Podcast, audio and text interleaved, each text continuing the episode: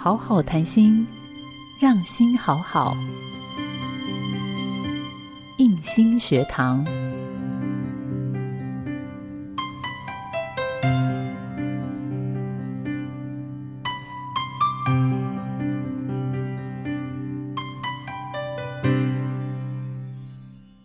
好好谈心，让心好好。今天叶心访问到的是我经常看他的视频，也还有书，那当然也有广播哈。那他呢是一位心理咨商师吴若泉。今天好好谈心，邀请他跟我们来聊咖啡的故事，咖啡的疗愈。我们欢迎若泉，若泉好，叶心好，听众朋友好，我是若泉。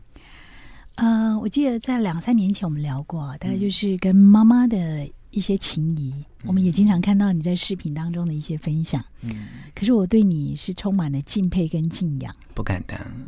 跟母亲的那个感情是好深哦。嗯，我觉得每个人呃跟家庭的连接啊，在呃灵性的部分都是非常呃。连接的很深的，可是因为我们在成长的过程当中，每个人家庭背景不一样哦。有些人少小离家，有些人虽然呃一直跟父母亲都同住在一个屋檐下，但因为很多的生活的磨练或呃成长的过程，那呃情感上面有时候自己好像觉得有点疏远，或在沟通上面会有一点困难，可是。可能每一个人都会活到中年之后，会想要去回头修复自己跟原生家庭的很多的关系啊，所以我觉得每一个人，呃，有些看起来好像跟父母的缘分很深，有些人觉得自己好像跟父母的缘分比较浅，可是我觉得人生呃越来越到熟年之后，你会觉得那种关系其实都是牢不可破，都是在你的生命当中有特别的学习的意义。不过，我觉得你的生命很有意思哦，在高科技服务过，在管理策略上也给大家很多的意见。那自己本身又是一位心理咨商师，最近又出了一一本的聊心咖啡馆，又更是考了咖啡的执照，太有趣了。你应该是一个充满好奇的宝宝哈。我有时候很难呃回答很多读者跟朋友对我这样的呃呃问题，就说你怎么会呃接触这么多的事物啊？我。后来我都有很简单的回答说，呃，大概是水瓶座的关系，所以有时候星座是在建立人际关系以及呃应答人生，可能你要花呃三个小时五个小时才能够回答完的问题的一个简单而有趣味的总结啊。总之，我觉得我是呃对各种事物都充满好奇心的人，也就是因为这种比较开放、愿意呃好奇跟学习这样的态度。我就会让我在整个成长的过程当中，不论是在呃学习能力很差的时候，或者是在呃世俗的标准上面可能不是一个呃非常有呃前途的年轻人的阶段，或后来在上班族的呃看似好像回到了正轨的阶段，我都觉得沿路就充满了呃惊喜啊，就是因为呃。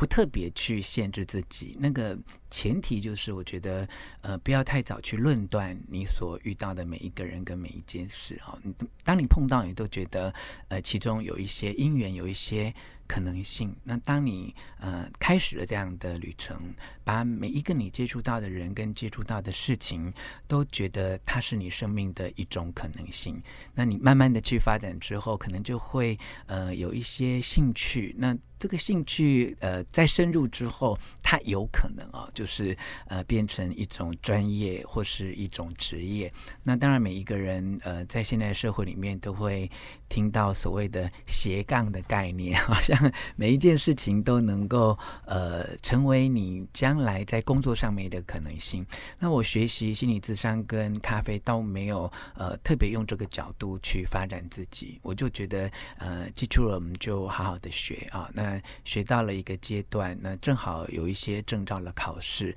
那很多朋友就说，既然花那么多时间，那么就。考考看啦，那我就想说，就考考看啦。其实你知道，因为年过半百之后，学习这些东西，反而是一种出生之犊不畏虎的心情哦，就觉得我人生好像也没有什么好再害怕失去的，所以就试试看。可是你到了，不论是考心理咨询师或考咖啡师的现场，然后你发现哇，来考试人都是。呃，大概就只有你一半的年纪，然后很多人他们其实都是呃，在业界已经有过很丰富的经验哦。那一刻，呃，很多人问我说，那是不是那种感觉，是不是害怕哦？呃，我觉得相对于害怕，反而是更看到自己的勇敢哦，就是我呃。经过了这么多事，那我还是可以把自己归零，把自己回到像学生这种最简单的学习的阶段。那么，透过呃不同的考试去印证自己学习的结果，所以一路走来都还觉得充满了惊喜，也充满了很多的感谢。听你这样娓娓道来，我真的很佩服你。佩服的是说。很多人在面对这么多的一些学习跟挑战的时候，嗯，他可能会把它变成是一种压力，你反而很享受其中，哎，嗯嗯，而且很开放的心。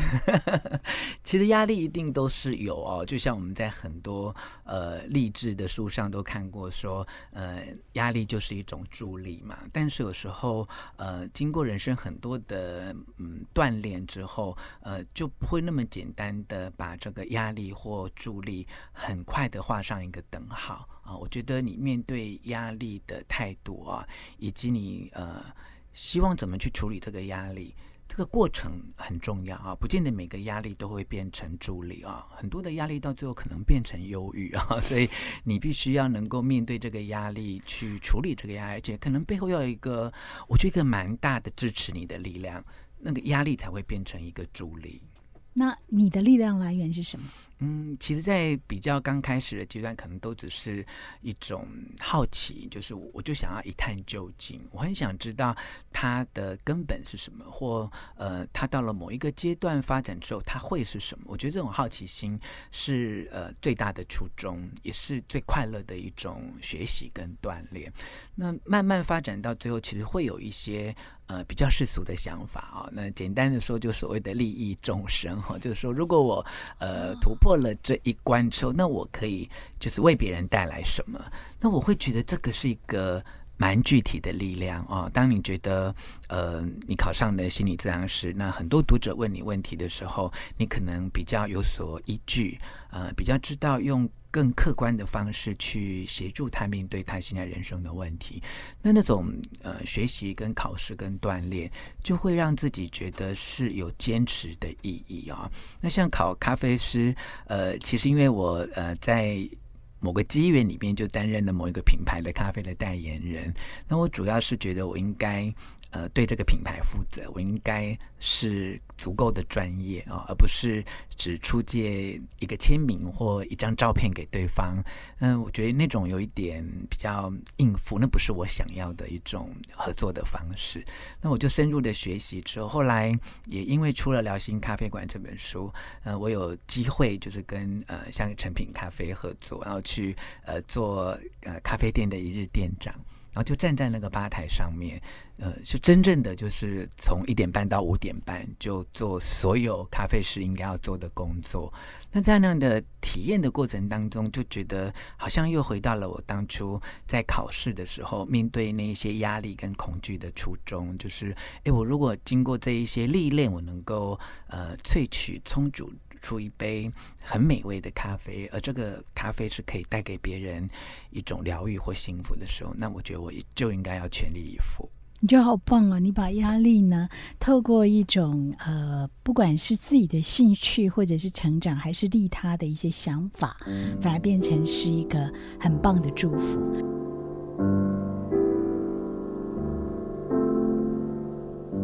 您现在收听的是印心学堂。本节目由印心电子赞助，好家庭联播网台北 Bravo FM 九一点三，台中古典音乐电台 FM 九七点七制作播出。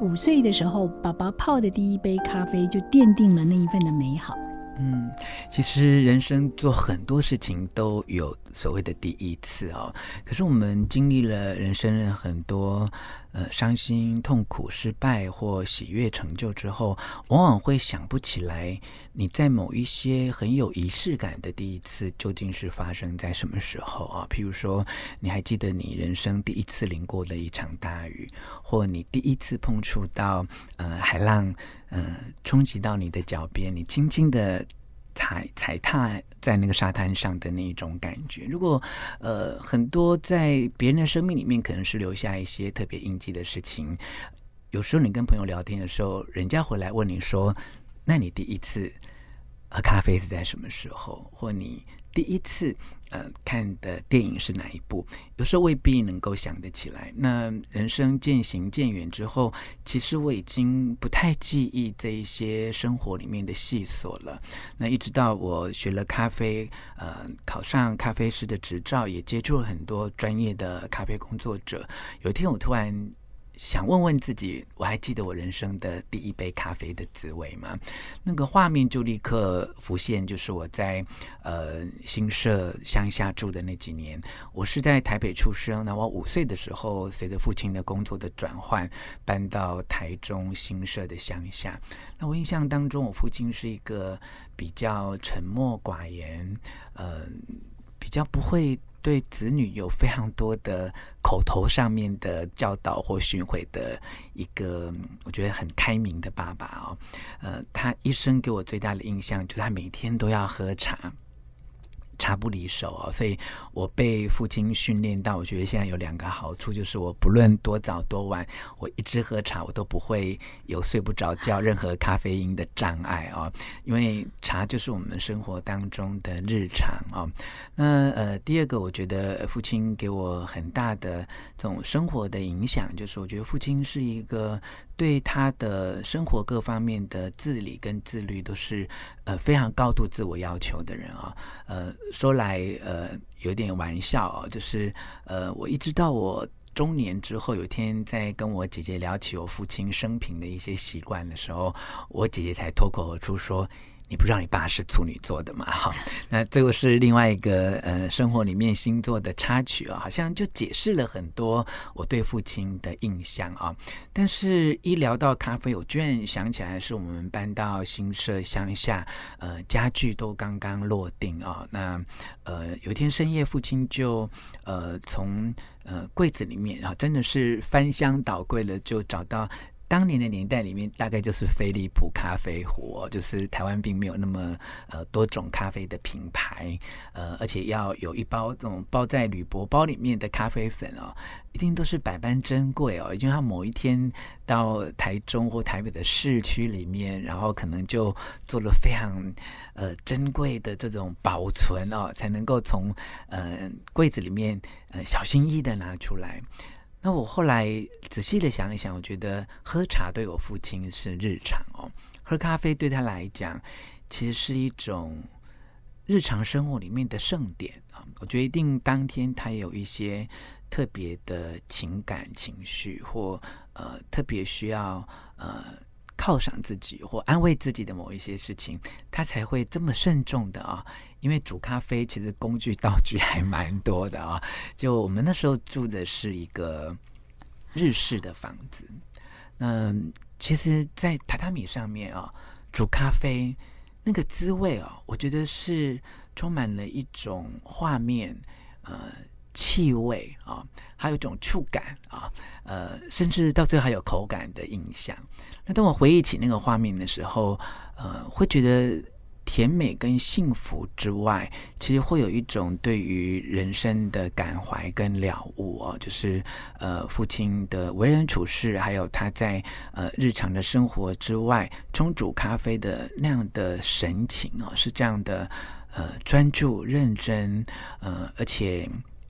因为我们家有五个人嘛，就他呃。每次泡茶的时候，你知道，就是一人一杯，那咖啡也是一人一杯啊。就看到一个呃中年的男子，他呃在很艰困的，或也面对很多生活的呃挫折跟压力，但是他依然可以用他自己的方式把生活好好的过下去。那即便是在呃物质的资源非常的缺乏，他还是可以让家里的每一个人。都分享到他想要去呃表达的这种生活的风格，或者是呃他自己对于生活在呃需要得到安慰跟鼓励的时候的那一份很美好的优雅的信念，这个都是我觉得呃对我来说都是一种典范，都是一种。一种学习啊，因为呃，我们有时候在匆忙的生活当中，为了追求自己的人生的一些目标，甚至为了要克服一些你所眼前碰到的一些困难，你可能有时候会忘记，其实你是一个可以拥有呃非常优雅的生活风格，而且是可以将这一份优雅去分享给你身边你最挚爱的家人的这一种生活的方式。那透过呃五岁的那一杯咖啡的。呃，记忆的唤醒，呃，我觉得好像也让我们呃回到了我们生命的很多呃美丽的初衷啊，让你知道怎么去呃疗愈自己，也将幸福感分享给你身边你觉得很重视的人。突然有一点了解，为什么你的生命当中会这么容易的去享受那一份的美好，纵使这过程并不容易。嗯，就像我们接下来要谈的，嗯，考。咖啡证照师这件事情，嗯嗯嗯，来跟大家聊一下吧，带给你的收获。嗯嗯，当时就是因为呃，我刚才聊到有机会代言了一个品牌的咖啡。呃，那我其实对自我的工作上面是蛮高度要求的，因为我的工作的关系，其实历年来都有非常多的厂商会希望跟我有一些商业上的合作啊。那我一直觉得，因为我有呃蛮多的呃读者朋友，那我任何的代言跟推荐，必须要能够经得起自己内心的某一些尺度的把关啊，尤其是吃吃喝喝的东西，因为过去来找我做这些代言的厂商真的非常的多。那坦白说，因为呃，我不太知道那些食物的来源啊，或者是它究竟是怎么做成的，所以我大概都呃婉谢了他们的邀请跟好意。那自从呃接触了咖啡之后，因为我也不是一接触就同意这个代言，是这个呃公司他们。为了要让我能够了解他们的理念跟他们对于咖啡的很多的看法，所以他们提供我很多呃学习的机会啊，甚至到辽国、到中南美洲、到巴拿马的产地去看他们的种植。他们是用什么样的田地、什么样的水源、用什么样的工厂在处理这些咖啡豆？那因为花了很多时间学习的过程，就朋友就会说：“哎，你好像懂蛮多的啊。”那呃，现在有一个嗯国际认证的协会，嗯，他们其实有非常多的证照可以考试。那要不要试试看？那我当初报名的时候也觉得就是试试看，就没想到呃，真正呃参加密集的训练跟考试的时候，发现我身边都是年岁只有我一半的年轻朋友，大概都二十出头，然后他们都在咖啡馆的吧台上面，大概都有三到五年的历练哦。举一个最呃。简单的例子就是，呃，在考咖啡师的项目里面，嗯，你必须要在我印象当中是六分钟做出四杯咖啡，是从咖啡豆的研磨到萃取。你如果抽签抽到的是拿铁的话，还包括打奶泡跟拉花。那其实真的站在吧台上要考试的时候，当时会觉得。我有可能做到吗？因为我隔壁人都是这么厉害的人，可是为了要做到嘛，啊，我觉得我们有一些对自己呃年岁的基本的尊严的要求，就是呃，也许我没有办法像他们做的那么好，但是我我希望我至少做到一个程度啊，所以我就在家里呃花了非常多的时间来做练习，因为其实，在咖啡师的证照里面有一部分是呃咖啡知识。它可能是透过阅读理解或背诵，你可以呃通过这个考试。但另外更多的部分其实是实际的操作的技巧，那真的必须要熟能生巧啊。那我印象当中，我呃。四杯咖啡里面，我还抽到了两杯都是拿铁。它的规定就是你拉出来的图案要两杯一模一样啊，所以呃，我觉得是很大的挑战。但是也因为通过这个挑战，自己觉得很还蛮开心的。的确是一件开心的事情，而且天下真的是没有白吃的午餐哈。好家庭联播网。中部地区古典音乐台 FM 九七点七，北部地区 Bravo FM 九一点三。五岁的爸爸泡的第一杯咖啡，让我们这位作家也是心理咨商师吴若泉，哎，真的是花了好多的时间，努力的去考了咖啡师的证照哦。那又有一本书叫《聊心咖啡馆》，嗯，你希望透过咖啡来怎么样疗愈呢？嗯，呃。咖啡，我觉得是在所有的饮料当中最特别的一种饮料哦，呃，因为它本身的呃，从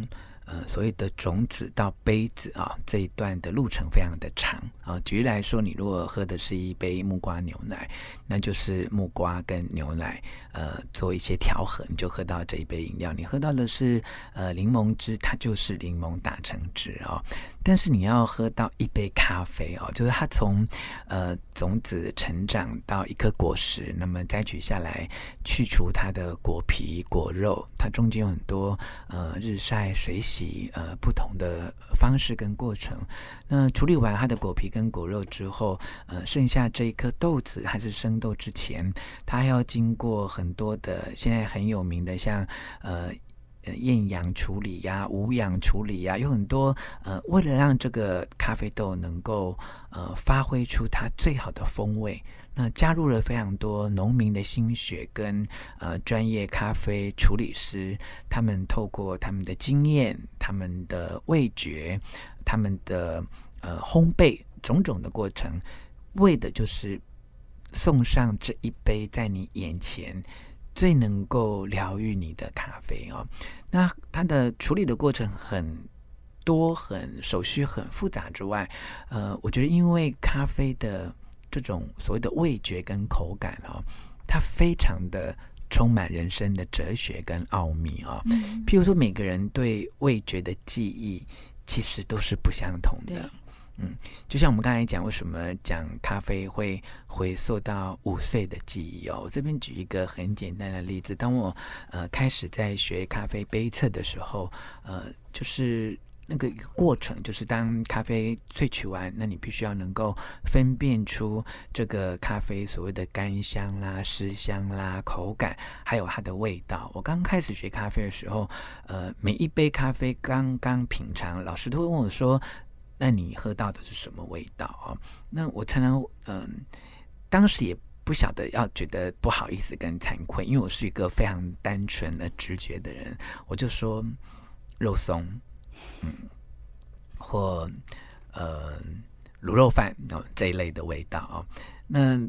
老师当然会觉得，哎。怎么很少听到有人在咖啡里面闻到这个味道？而且你知道，在专业的咖啡的风味轮，就这张表格里面，它也没有这个味道啊。它有的就是呃水果啦、坚果啦、梅类啦啊、蓝莓种种的味道，就没有这个所谓的卤肉或肉松的味道。后来老师就会引导我说：“那你想想看，卤肉里面有什么？里面有酱油，那酱油是由什么做成的啊？还是有豆子有？”发酵里面有一些糖，那这些一一的拆解完之后，它其实就回到了咖啡最基本的那一些风味轮的元素里面。可是一个人为什么对于一个咖啡的味道会是卤肉跟肉松呢？我就会回想起我小时候，卤肉跟肉松就是最幸福的味道哦，因为在嗯。童年物质比较匮乏的年代里面，如果你家里能够有卤肉啊，有肉松，你就会觉得哇，好幸福，好满足哦。一样的东西，在不同人的生活体验里面，它就会转换成不同味道的记忆的标签啊。比如说酸味，有些人会觉得它是苹果酸，有些人会觉得是柠檬酸，有些人会觉得它是葡萄柚的酸啊。那这个东西它没有。呃，一定的见解跟一定的答案，很主观的。嗯，个可是人。它非常连接到你的生活生活经验里面。那一个好的咖啡师其实不是要去跟客人呃辩论啊，就是现在这杯咖啡到底是呃苹果酸还是柠檬酸啊？好的咖啡师其实是呃自己有自己的体验，自己有自己的定见，但是他会引导呃在饮用这杯咖啡的人去思考，去随着他记忆的脉络去找到他生命当中呃种种味蕾的记忆。对，我们今天很想再跟他聊哦，不过听众朋友如果想更进一步的了解的话，建议大家哦去阅读他的《聊心咖啡馆》。在你的这本书最后有提到，每一杯咖啡都有它独特的滋味。我想我们也应该要尽所可能的成为独特的自己。你觉得最美好的咖啡是什么滋味？人生呢？嗯，最美好的咖啡跟人生都一样哦，就是我在书上有提到的八个字哦，就是酸甜共振。苦中回甘啊、因为很多人喝咖啡初学的时候，呃，你问他说你喜欢什么咖啡，他也许没有办法说出自己真正的喜欢，但是他一定会说我不要酸的。那各位可以知道，我们人生都是这样哦，就是我们对于呃功课、学科、工作、恋爱的对象或婚姻的向往啊、往往我们没有办法在一时之间说出自己真正最向往的，但我们都会凭直觉说出我们不要的。那这也就是我们在人生的灵性学习的一个模式。我们总要先学会我们不要什么，后来我们才真正知道我们要的是什么。这也就是我们人生来到这个地球这一世很重要的锻炼。我们往往要经过了很多的挫折、伤心跟痛苦，去发现什么不是是爱，我们最后才发现那什么是爱啊、所以你如果呃一开始你就拒绝了酸，你往往就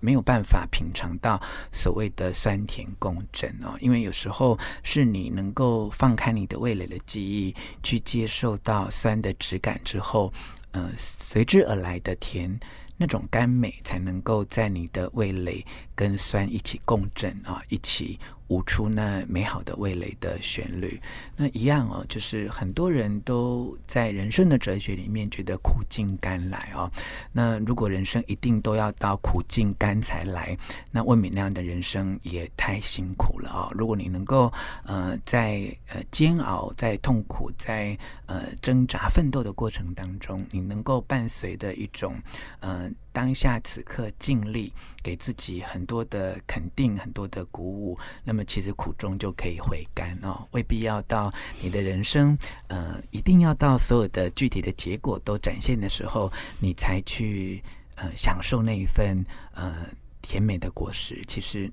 等到你真正得到那个奖杯或那个肯定或那个生命的勋章的时候，其实甜美与否到最后可能也就是非常平淡，像一杯开水一样，呃，很自然，但它不是无味，而是体验了各种风味之后，你让一切归零，回到你的初心，回到你最纯净的自己。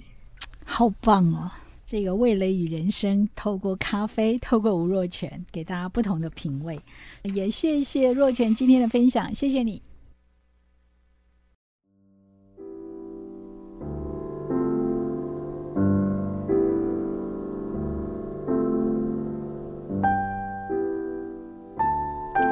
谢谢您的收听。如果你听完有些想法，欢迎您到 Apple Podcast 留言，并给我们五颗星好评。也邀请您把这个节目分享给身边的家人朋友。印心学堂除了在 Apple Podcast 有上架，也在 Google Podcast、Spotify 或是 Castbox 等平台都可以找到我们。或者，您也可以搜寻古典音乐台 FM 九七点七，在网站列表栏里面的精选节目，也能听到我们的节目。再次感谢您的收听，我是叶欣，我们下期节目再见。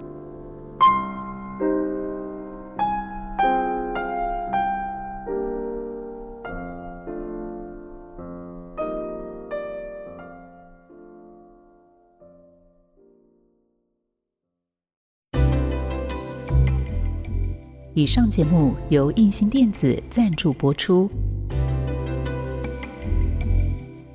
感受身心灵合一的健康生活。隐形电子，真心祝福。